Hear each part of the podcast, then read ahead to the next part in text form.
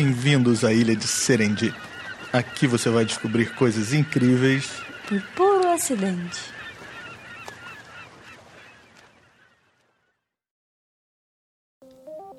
Olá, pessoal, bem-vindos ao Serendip, o seu podcast favorito de ciências. O único da Podosfera que conta tudo, todos os bastidores da ciência, os acidentes, erros, trapalhadas e coincidências que às vezes nos levam a descobertas incríveis. Isso aí, cientistas também erram. Mas se você estiver atento, esses erros podem dizer muita coisa. Até os erros são importantes. Errando a gente aprende, né? Isso aí. Cientistas são gente também, afinal de contas.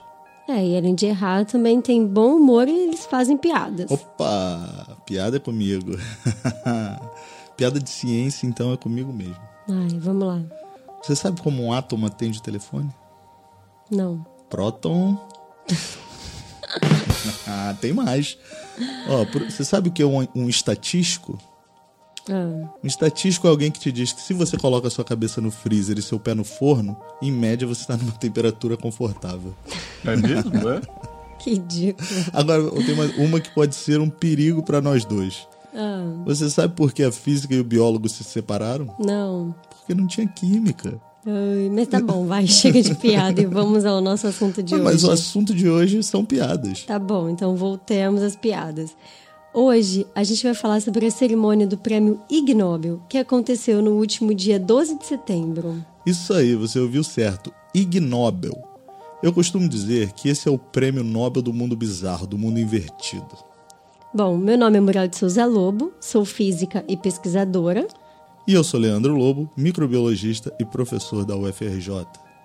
E hoje nós vamos fazer um resumão do que aconteceu na última cerimônia de entrega do prêmio mais legal que existe na ciência. Disparado. É o prêmio Ig Nobel. Você sabe que a cerimônia do prêmio Ig Nobel já existe há 29 anos? Ano que vem vai ser a trigésima. Imagina o festão. Vamos? Bora, eu topo. Bom, mas primeiro vamos explicar para o pessoal que não conhece o que é esse tal de prêmio Ig Nobel. Beleza. Gente, os organizadores do Ig Nobel, eles classificam o prêmio como uh, o prêmio que premia a pesquisa que te faz rir e depois pensar. Aliás, esse é o único critério de seleção. A pesquisa ela tem que estar publicada e de alguma forma ser engraçada. É. No site do Ig Nobel, a descrição é a seguinte: Nosso objetivo é fazer as pessoas rirem e depois pensarem. Também esperamos estimular a curiosidade das pessoas e levantar a questão: como você decide o que é importante e o que não é? E o que é real e o que não é, na ciência e em qualquer outro lugar. Exato. Como você decide? Uhum. Isso é muito importante, né? Muita gente critica as ciências básicas porque não entende como funciona, acham que toda ciência deve ser aplicada, ter um produto final. Essa é uma, uma mentalidade que eu vejo se espalhando no Brasil hoje em dia, inclusive dentro das, das agências de fomento, como o CNPq, FAPERJ, etc. É verdade. E, se bem que isso no futuro nem vai ser um problema, né? Com todos os fundos para as ciências sendo cortados, não tem dinheiro para fazer pesquisa, então. Nossa. que triste. Pois é. É, mas essa é uma história pior ainda, né? Mas as ciências básicas são importantes, porque cada produto tecnológico que chega nas nossas mãos, cada nova solução na saúde, desenvolvimento na área agrária ou qualquer outra área, tiveram centenas ou milhares de artigos científicos de ciência básica pavimentando o caminho. É, exatamente. E o mais incrível é que muitas vezes esses resultados e produtos vêm de onde você menos espera. É, o foco da pesquisa básica não é o produto final, mas entender como o mundo funciona, e a partir daí muitas coisas podem surgir. Uhum. O Ig Nobel premia artigos e resultados de pesquisas que muitas pessoas podem olhar e torcer o nariz. Tipo, para que serve isso? O criador foi um matemático chamado Mark Abrahams, que até hoje apresenta a cerimônia de entrega do prêmio. Junto com outros pesquisadores, eles criaram uma revista científica chamada Anais da Pesquisa Improvável, que vem sendo publicada desde 1991, assim como o Prêmio Ig Nobel. E isso é uma tremenda ação de divulgação científica, viu, gente? Deixa as pessoas super curiosas sobre ciências. E se você pensa que os vencedores do prêmio Ig Nobel ficam chateados, você está muito enganado. Os pesquisadores adoram. Eu, por exemplo, adoraria ser selecionado. É, eu tenho um amigo cientista que ele diz que o sonho da vida dele é com o mesmo artigo ser presenteado com o Ig Nobel e com o Nobel. Você sabe que já tem, tem um físico, se eu não me engano, que é o único pesquisador que ganhou os dois, o Nobel e o Ig Nobel. Eu não Ah, lembro do sério? trabalho dele, mas já existe um pesquisador. A cerimônia de premiação acontece todo ano em Harvard e o auditório fica lotado. E também é transmitida pelo YouTube. Então, se você quiser assistir, é só, é só buscar por Ig Nobel 2019. E os vencedores levam um prêmio de um trilhão de dólares do Zimbábue. que vale aproximadamente nada, né? Porque a hiperinflação do Zimbábue é uma coisa louca e a moeda de lá foi. Bom, é até difícil explicar. Qualquer dia a gente faz um episódio falando sobre isso, mas a- existe uma nota de um impressa, né, de um trilhão de dólares do Zimbábue que eles dão na premiação. É, mas essa moeda, além de não existir mais, os organizadores até brincam que quando você ganha a nota de um trilhão, na verdade você já está devendo dinheiro, de tão inflacionada que ela é. A cerimônia, de forma geral, é muito divertida. Os vencedores fazem discursos que só podem ter um minuto no máximo. Se eles passam disso, entra uma garotinha no palco de, uns 8, 9 anos de idade que fica gritando I'm bored, I'm bored, em inglês, né? Ou seja, quer dizer, eu tô de saco cheio, eu tô de saco cheio. E ela não para de gritar até que a pessoa pare de falar. E eles têm uma ópera divertida, sempre no tema do ano. O desse ano foi sobre hábitos. Hábitos É, qual é o seu hábito? é o ruim, Horrível, é né? um péssimo hábito. é. Eles também têm uma parte da cerimônia que toda a audiência joga aviões de papel no palco. E tem uma pessoa que varre os aviões para fora do palco. E o cara que varria era um vencedor do Prêmio Nobel de Física de verdade. Uhum, é. Infelizmente ele faleceu esse ano. Eles até fizeram uma homenagem especial para ele, mas isso mostra bem o bom humor desse prêmio. Cientistas sérios e famosos participam também e reconhecem a importância da cerimônia como uma forma de fazer divulgação científica, né? É isso aí. Todo ano tem pelo menos cinco ou seis vencedores do Prêmio Nobel participando da cerimônia, fazendo discursos, entregando os prêmios. E é legal ressaltar que os vencedores, eles participam dessa cerimônia engraçada, mas no fim de semana seguinte eles também dão palestras no MIT, no MIT, né, que é o Instituto de Tecnologi- Tecnologia do Massachusetts, contando sobre a importância da pesquisa deles. Bom, mas chega de blá blá blá e vamos aos prêmios? Porque aposto que o pessoal tá super curioso pra ouvir quem que ganhou o quê, né? É, vamos nessa, vamos nessa.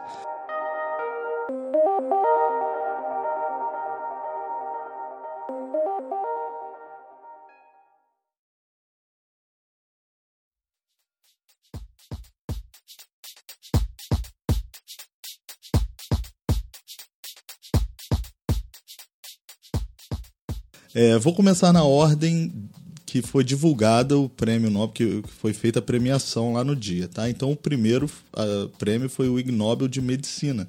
E o vencedor foi Silvano Gallos, da Itália, por coletar evidências de que a pizza pode proteger contra doenças e morte, se a pizza for feita e consumida na Itália. Mas tem que ser na Itália, viu? Tem que ser na Itália. Ele mesmo disse isso na premiação. Mamma mia! Aí é mole, né? Até eu vou ficar protegido comendo pizza na Itália, tomando um bom vinho. Vou, vou viver pra sempre, vou viver muitos anos. Esses pesquisadores avaliaram diversos parâmetros na vida de italianos, principalmente relacionados à dieta, e fizeram uma correlação com várias doenças. Doenças como câncer de mama, ovários e próstata, câncer de esôfago, boca, cólon, reto. Infarto. E compararam com a dieta desses pacientes. Mas foram muitos, milhares de pacientes. Só no estudo do câncer do trato gastrointestinal, que inclui boca, faringe e cólon, foram mais de 10 mil pacientes entre controles sem câncer e pessoas eh, com a doença. Então, eles observaram uma correlação, mas sem efeito causal direto. Isso aí, os autores dizem que essa correlação pode realmente não existir e que isso seja apenas um indicador eh, de pessoas que têm uma dieta que eles chamam de italiana, né, que é considerada benéfica. É um tipo de dieta do Mediterrâneo, com legumes frescos, tomate, azeite, coisas que em geral fazem bem para a saúde. Então, por isso, você tem que comer pizza na Itália. Bom saber, né? Bora pra lá? Partiu, vamos embora.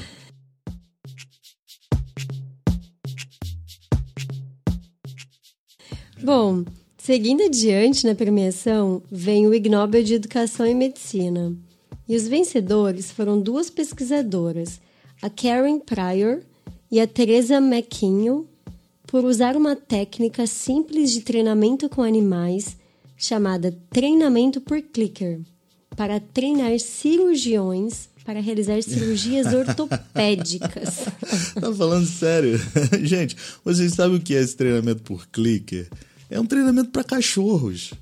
É, o clicker é um negocinho, um aparelho. Não, nem um aparelho, né? É uma coisinha que você aperta e faz um barulhinho, tipo um estalo. Nós até temos um aqui em casa que nós usamos, usou, né? é, é. nós usamos para treinar nosso cachorro, Heisenberg. Escuta só, vou pegar o clicker e vou fazer o barulho para vocês. Ele aprendeu direitinho, né? O Reis já sabe. Reis é o Heisenberg, tá, gente? Já sabe sentar, deitar, rolar, pegar a bolinha. Só falta ensiná-la a fazer a cirurgia. Igual as vencedoras desse prêmio. Pois é. Elas usaram essa técnica em 12 alunos de medicina que estavam aprendendo técnicas de cirurgia.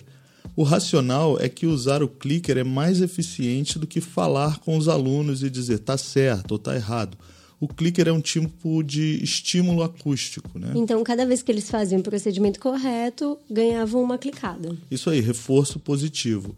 E de acordo com as pesquisadoras, esse estímulo acústico foi mais eficiente no ensino do que os métodos tradicionais. Mas será que elas davam petisco para os alunos no final também?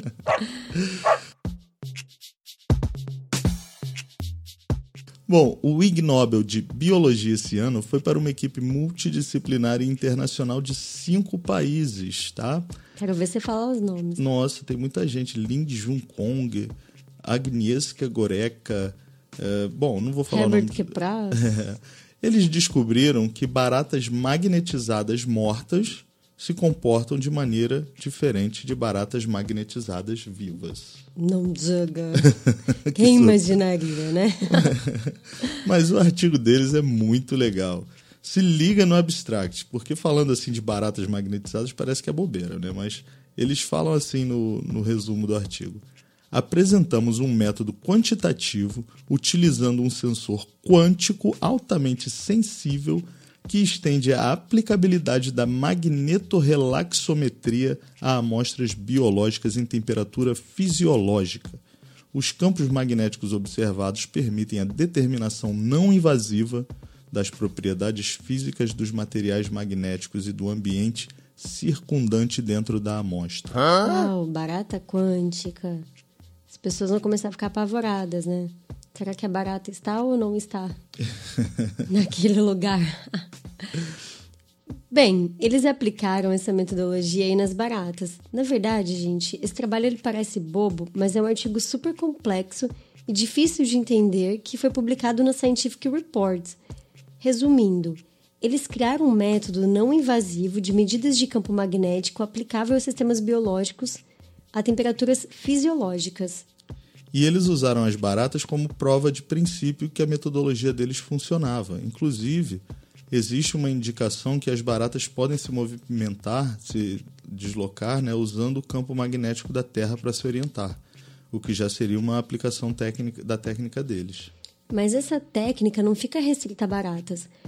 É, eles até falam que poderia ser usada para estudar diversos organismos vivos, inclusive humanos por exemplo, as propriedades magnéticas do nosso cérebro. É, e olha, a apresentação deles no Ig Nobel no, na cerimônia foi hilária. Eles colocaram um videozinho com uma barata viva colada na porta de uma geladeira do laboratório, magnetizada, uhum. e outra morta que não colava de jeito nenhum, né? Claro que era um a de diferença.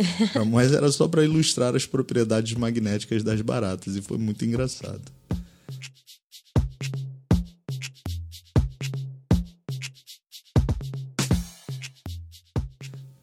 Bom, o próximo prêmio foi o de Anatomia. E o grande vencedor foi um trabalho da França, né? E os, os vencedores foram Roger Misset e Burra Bengodifa por medir a assimetria da temperatura escrotal em carteiros nus e vestidos na França. Peraí, explica isso direito que tá confuso. Ué, gente, mas tá claro como o dia, né? A simetria da temperatura escrotal. Tipo, medir a temperatura de cada ovinho. isso aí.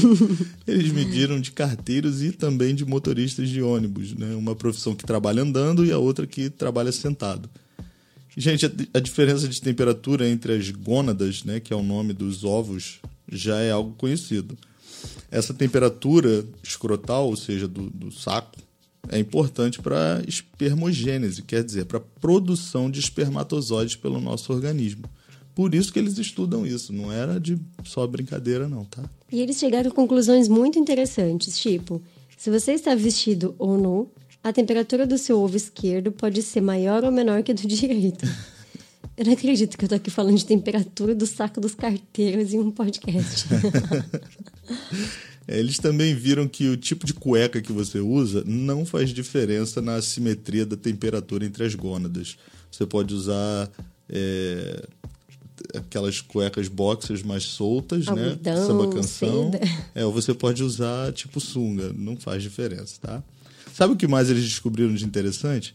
Que dependendo da posição do pênis, o ovo que fica embaixo fica mais ou menos quentinho. É, isso eu achei meio lógico.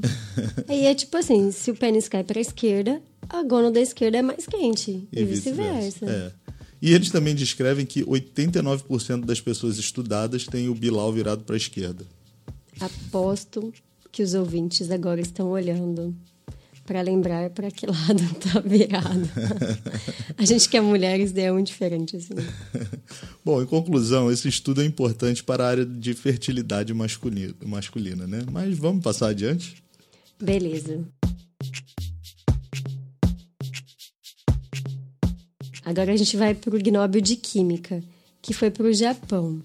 Para o Shigeru Watanabe, Mineko Onishi, Kaori Mai, Eiji Kawano e Seiji Igarashi, por estimar o volume total de saliva produzido por um dia por uma criança típica de 5 anos de idade. Maravilha, hein? Um prêmio pela baba das crianças. É, e eles usaram os próprios filhos nessa pesquisa. Coitados, né? Tinha que ficar lá cuspindo o dia inteiro, imagina.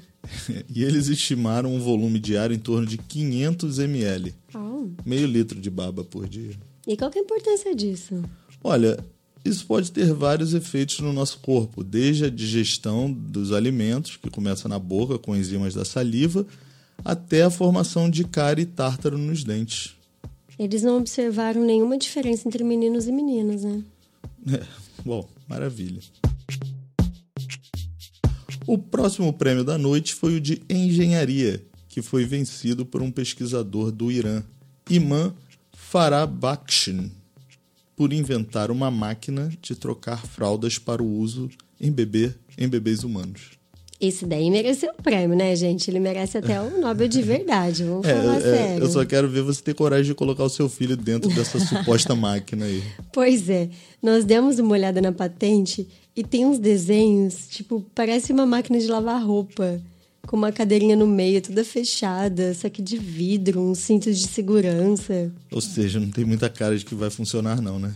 É, infelizmente não, mas hashtag fica a dica para algum inventor aí de plantão. Interessante. Interessante. Vamos para o próximo?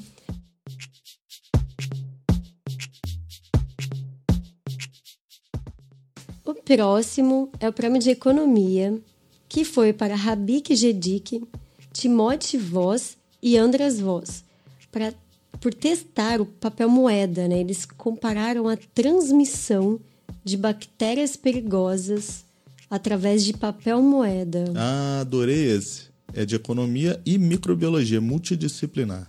Exato. E não foi para ver o dinheiro mais sujo, não, viu, gente? Eles queriam testar qual tipo de nota é melhor em transmitir bactérias de acordo com o material que ela é feita. Aham. Então eles selecionaram algumas moedas no mundo e eles limparam e esterilizaram as notas, né? E depois eles inocularam com bactérias. Ou seja, eles colocaram em cima do papel moeda algumas bactérias e escolheram bactérias assim bem é, do mal, né? Tipo uma Escherichia coli, um Staphylococcus aureus, todas são aquelas bactérias resistentes a antibióticos, as tais superbactérias, tá? Causam doenças. Eles não testaram todos os dinheiros do mundo, né? Mas a maioria das notas que eles testaram mantém as bactérias vivas lá e até transmitem para outras pessoas, tipo o dólar americano. E sabe qual foi a melhor nota que eles testaram? A kuna, que é a moeda da Croácia. O problema é que eles não sabem nem falam no artigo do que essas notas, do que essas notas são feitas. É, qual a diferença do material de, entre elas, né? É, eu acho que não é, não é divulgado isso, senão seria muito fácil para falsificar as ah. notas, né? Bom, eu acho que eu vou testar o real lá no meu laboratório. Aposto que vai estar limpinho, limpinho. Então, quem quiser trocar seus dólares cheios de bactérias por reais, pode falar comigo, tá? ah, tá.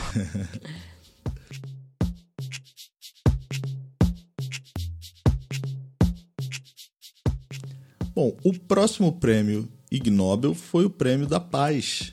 Esse é o meu favorito. E o grupo vencedor tentou medir o prazer de coçar uma coceira. Ai, que delícia! Aquela coçadinha tudo de bom, né? Realmente traz muita paz. E o trabalho foi publicado no Jornal Britânico de Dermatologia. E, gente, que trabalho maravilhoso! Eu queria ser uma das voluntárias, juro. É, vocês não vão acreditar. Eles induziam uma coceira nas pessoas, em três lugares diferentes: no braço, no calcanhar e nas costas. E depois, uma das pessoas do time de cientistas, né, dos pesquisadores, ia lá e coçava. E eles mediam o prazer de cada coçada. De acordo com eles, receber as coçadinhas nas costas e no calcanhar era mais gostoso do que receber no braço. Foi um dos resultados que eles acharam. É, mas eu acho que para isso eu nem precisava de pesquisa. Nas costas e no pé, né, pô? Se bem que tem gente que sente cócegas no pé, né? Mas a metodologia deles era super séria. Se liga na descrição dos materiais e métodos do artigo. A coçada foi realizada por um investigador do estudo, movendo continuamente uma escova de citologia em uma direção linear sobre as áreas de coceira. A uniformidade foi controlada, aplicando pressão suficiente para dobrar as cerdas da escova de modo que a alça da escova tocasse a superfície da pele. A força de flexão da escova citológica foi equivalente a aproximadamente 29 gramas. A escova citológica inclui aproximadamente mil cerdas individuais e o diâmetro da escova é de 7,5 milímetros. Mano, tirou até a graça da coçada. Com esses métodos todos. Né? né? Mas como eles mediam o prazer da coçada? Isso é mais difícil, né? Eles usaram uma escala visual análoga, que na verdade é uma escala subjetiva utilizada por pesquisadores para medir coisas que são difíceis, né, de fazer essa medição. Ah, tá, uma medida subjetiva, né? Uhum. E qual a importância disso, então? Bom, você já parou para pensar por que nós sentimos prazer nas coçadinhas? Deve existir algum mecanismo evolucionário no comportamento humano a ser desvendado aí, né? Também é importante entender como esse mecanismo funciona em doenças crônicas de prurido, nas quais a coceira apresenta predileções no local, como eczema atópico, líquen simplex crônico. Uhum, é verdade. Engraçado é que no final do artigo eles dizem que planejam estudos futuro, futuros né, para avaliar outras áreas, como o couro cabeludo. Hum, aquela coçadinha no couro cabeludo, hein? Que delícia. É, ou na região anogenital. Ai, não, essa daí não. É.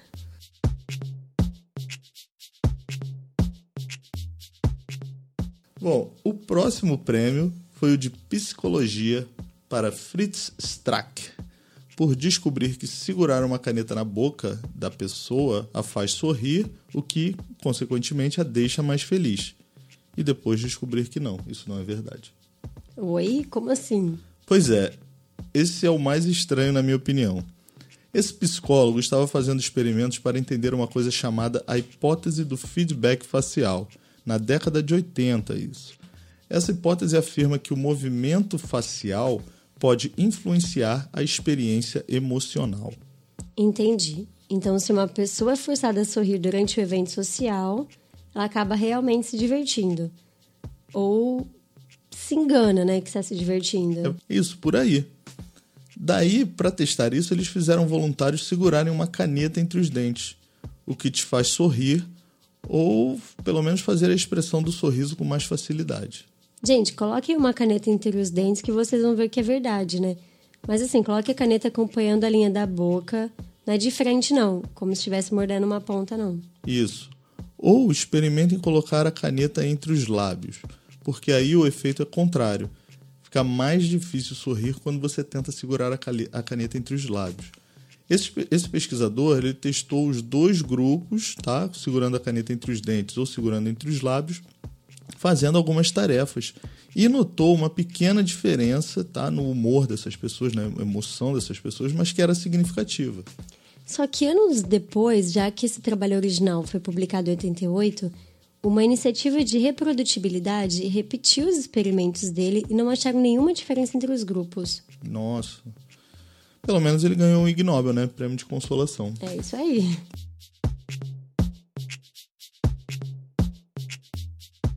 Bom, estamos chegando no final. E a última categoria é o Ig Nobel de Física. Oba! É, eu vou deixar isso com você então. Mas acho que eu vou precisar da sua ajuda, porque é, esse é difícil. O grupo, liderado por Patricia Young, estudou como e por que os vombates fazem cocô em forma de cubo. é de física, mas quem entende cocô é você. Vombates são bichos, tá, gente? São bem bonitinhos. Pode fazer um Google que vocês vão encontrar. Eles são marsupiais da mesma família dos koalas e cangurus. E, e sim, eles fazem cocô quadrado. É impressionante as fotos do cocô de vombate. Parece até um bombom nougat. Uh, que nojo. Mas sabe que até hoje ninguém sabia como eles faziam o cocô quadrado? Até que esse trabalho do Ig Nobel foi publicado. E mais interessante ainda é que eles fazem cocô em locais bem visíveis. Então, alguns pesquisadores acreditam que é uma forma de comunicação entre os animais. Cocomunicação, você quer dizer?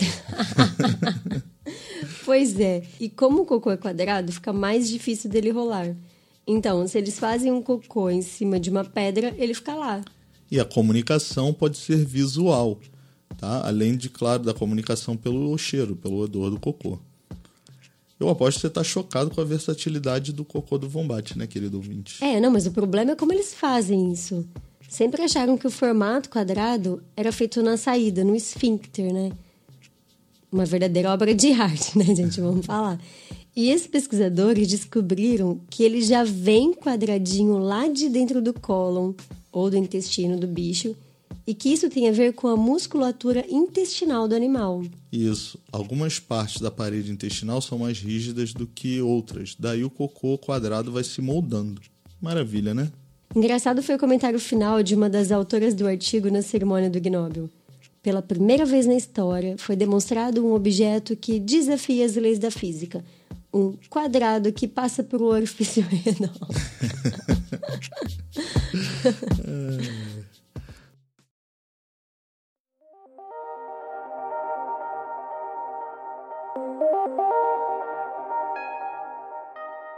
Pessoal, por hoje é isso. Como esse é um episódio especial, um episódio extra, nós não teremos nossa leitura de mensagens e de correspondências. Mas esperamos que vocês tenham gostado. E caso tenham gostado, escrevam para a gente. Nosso e-mail é professoradefísica.gmail.com ou no Twitter, arroba podcast Serendip. E o podcast Serendip é produzido em parceria com o site de divulgação científica A Ciência Explica, que também está no Twitter, arroba Ciência Explica. E vamos terminar com a frase que termina toda a cerimônia do Ignóbil. Se você não ganhou um prêmio, e especialmente se você ganhou, Melhor sorte no próximo ano. é isso aí, gente. Até a próxima. Até a próxima, pessoal. Tchau. Is eight years old. Miss Sweetie Pooh, would you please demonstrate what you'll do when a speaker exceeds his or her allotted time?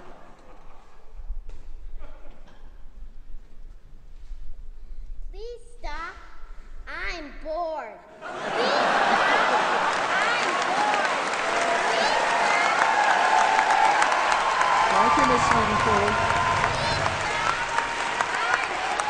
Miss Sweetie Pooh. Thank you, Miss Sweetie Pooh. Thank you, Miss Sweetie. Thank you, Miss Sweetie Pooh. Thank you, Miss Sweetie. Thank you, Miss. Thank.